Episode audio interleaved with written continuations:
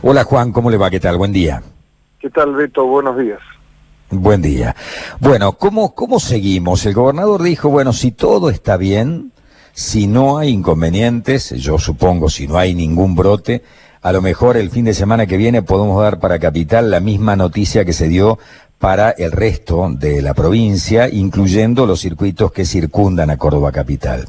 Y estamos en cero. El fin de semana ha transcurrido normalmente, por lo menos en los datos estadísticos que ustedes llevan adelante. ¿Cree que podemos llegar a esta medida en una semana? Y sí, desde el punto de vista epidemiológico hemos estado muy bien. Los casos que se han reportado han sido casos eh, vinculados fundamentalmente a viajantes, a turistas que regresaron y que por el dispositivo establecido desde Nación en conjunto con provincia se pudieron determinar y circunscribir, así que tampoco tenemos riesgo a partir de, esos casos en, principio. No hemos tenido casos 48 horas nuevamente limpio de presencia de COVID, así que estamos bien. Eh, lo, que hay que seguir evaluando es el comportamiento de la gente, eh, valorar digamos, cómo está evolucionando estas medidas de reapertura, pero en principio para el fin de semana que viene las mismas medidas, es decir, este, esta semana de evaluación en virtud de lo que ocurrió en el interior para poder explicarlo de alguna manera acá en la ciudad. Eh, recién hablamos hace un rato con el ministro de Seguridad que nos decía, esta es la etapa del comportamiento social, o sea, nosotros tenemos que ser como ciudadanos buenos vecinos, entender que esto no nos afecta a nosotros, porque hay mucho pavo que anda por la vida diciendo, yo hago lo que quiero, total, si me contagio yo soy dueño de mi vida. El problema es que no se contagia él, el problema es que se contagia él, va a la verdulería, contagia al verdulero, yo voy a la misma verdulería y me contagio yo.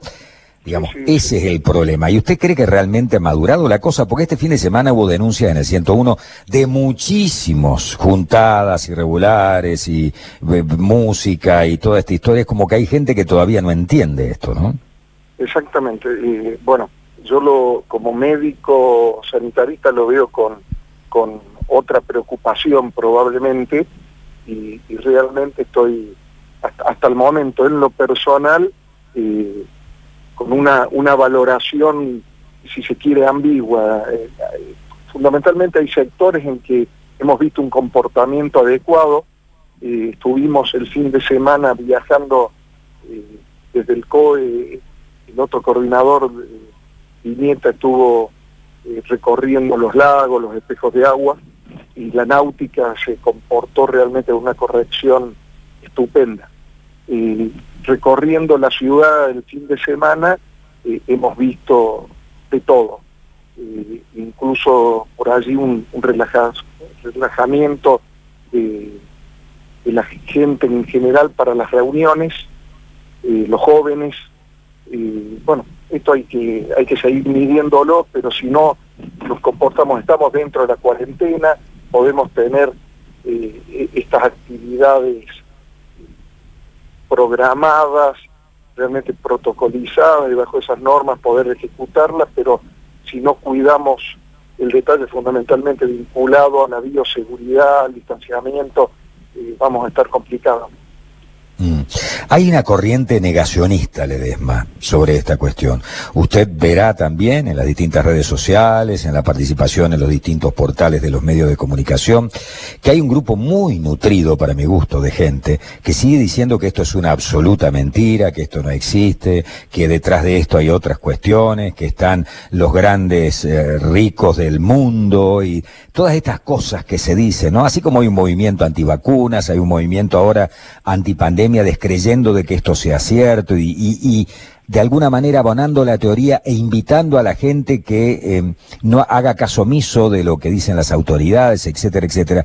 Usted que está metido allí en, el, en la trinchera, digamos, en el día a día, laburando 20 horas por día para, para tratar de que no se vaya de madres la cuestión en Córdoba, ¿qué les puede decir? Eh, bueno, lo, veo como del mismo modo que soy pediatra el tema de las vacunas que usted hacía referencia, y en virtud de, la pandemia y, de este azote, porque es un evento adverso como no habíamos esperado, que todavía no ha golpeado realmente por las medidas y que la comunidad adoptó.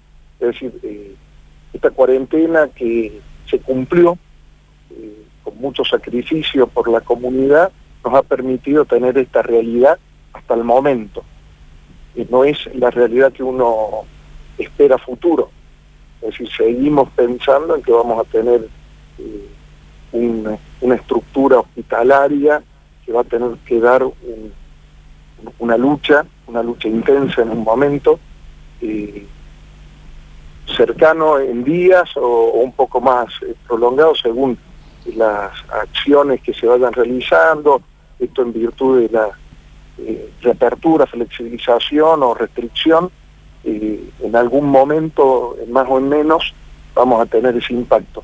Y preocupa, preocupa lo que, lo que uno escucha, eh, estos mitos que se generan y algunas acciones que tienen que ver eh, quizás hasta con la mala política.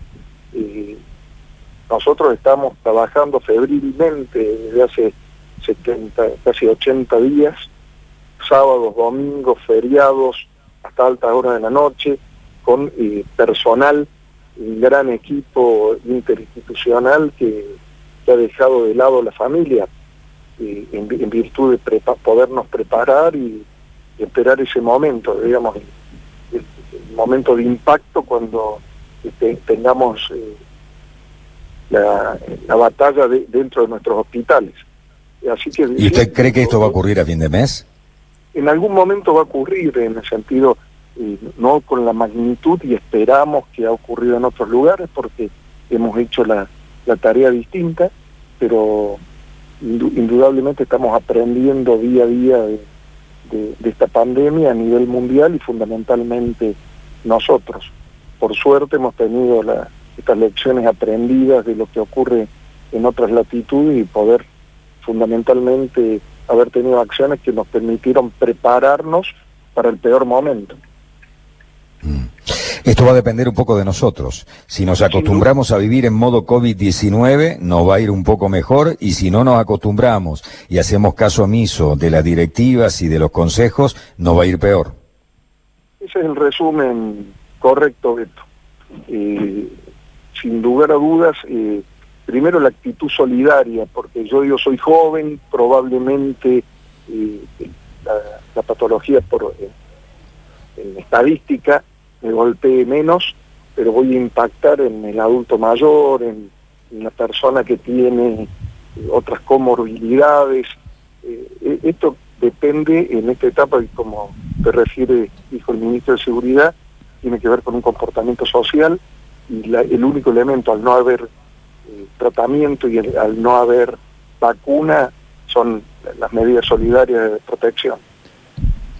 Nacho. Eh, sí, consultarle al doctor Ledesma cómo siguió la, situación con el colectivo este que ingresó el, sábado, está todo controlado, ya las personas que venían están en sus casas, eh, ¿cómo, cómo está eso, doctor? Eh, sí, fue muy adecuada las medidas, fue avisado, fue manejado ya desde Rosario con un control estricto, llegó hasta el este individuo que era positivo bajó en Rosario, el colectivo llegó hasta la terminal, se hizo el triage pertinente, el testeo a través de hisopado faringio a, todos los pasajeros y se les dio alojamiento en el hotel, en uno de los hoteles eh, que tenemos destinado a tal fin, aguardando ahora el resultado del testeo para que puedan ir a su casa. Y, ahora a la mañana vamos a tener eh, ya el informe de lo sucedido tal efecto.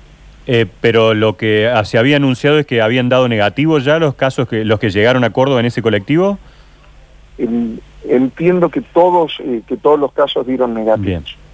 Y, lo otro que quería consultarle, que nos pasa muchas veces después de tomar contacto con ustedes, nos llegan algunos pedidos puntuales o reclamos, eh, la cuestión de las ferias francas, que vienen siempre consultándonos si hay habilitación, si se está tratando, ¿lo tienen ese tema en agenda también? Está en agenda, eh, todavía no está habilitado, no está el protocolo pertinente, pero está en agenda. ¿Y los shoppings que se decía que esta semana podían llegar a reabrir?